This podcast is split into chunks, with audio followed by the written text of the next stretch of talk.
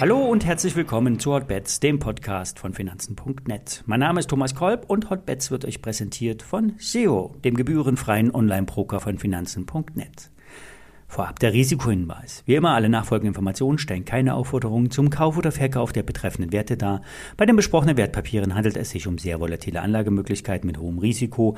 Dies ist keine Anlageberatung und ihr handelt wie immer auf eigenes Risiko.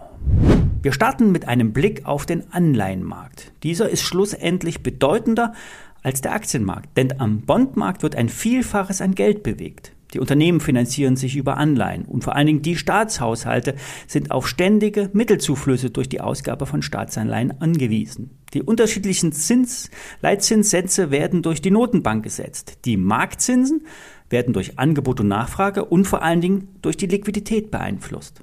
Seit zehn Tagen fallen die Marktzinsen für zehnjährige US-Staatsanleihen von 4,2 auf nunmehr 3,7 Prozent. Das ist gut, gut für den Aktienmarkt.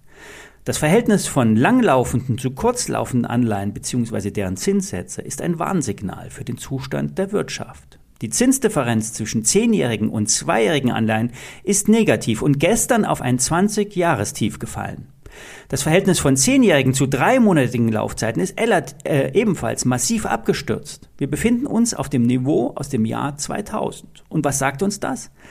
Die Zinsen signalisieren einen massiven Abfall der Wirtschaft. Eine mittelschwere Rezession wird angezeigt. Eingepreist in den Aktienmärkten ist das nicht. Hier wird die Hoffnung gespielt, dass die Inflation sinkt und die Notenbank bald vom Gas geht. Die Notenbank hat aber auch mehrfach klargemacht, die Inflation darf nicht sich in die Wirtschaft festsetzen. Lieber lassen wir die Wirtschaft abstürzen mit Schmerzen, Otum Jerome Powell, als dem Treiben weiter zuzusehen. Und vor allem, die Aktienmärkte werden wir nicht durch die Notenbank retten, so wie es nach Lehman ja mehrfach gemacht wurde. Was heißt das für uns?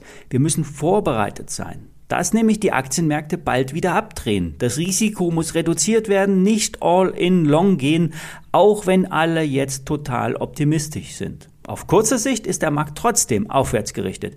Ein Ausbruch nach oben kann die nächsten Tage oder vielleicht sogar heute erwartet werden.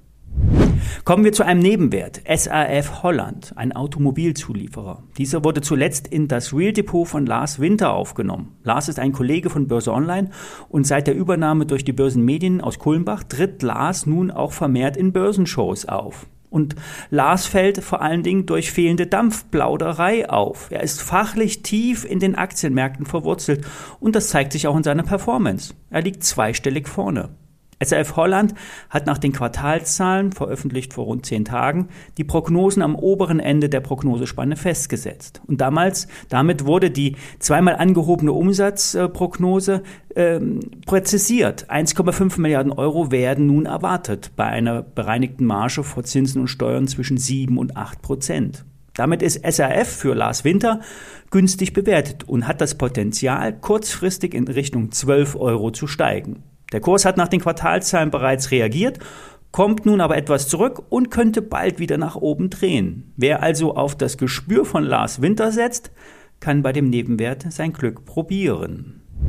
Eine zweite Depotaufnahme ist Ecotel. Wir hatten hier bei Hotbets vor längerer Zeit mal den Wert vorgestellt. Ecotel Communications ist ein Telekom-Dienstleister mit einer sauberen Bilanz, viel Cash und keine Schulden. Zwei Drittel der Marktkapitalisierung von rund 100 Millionen Euro sind mit Bargeld hinterlegt. Unlängst wurde nämlich eine Tochterunternehmung verkauft.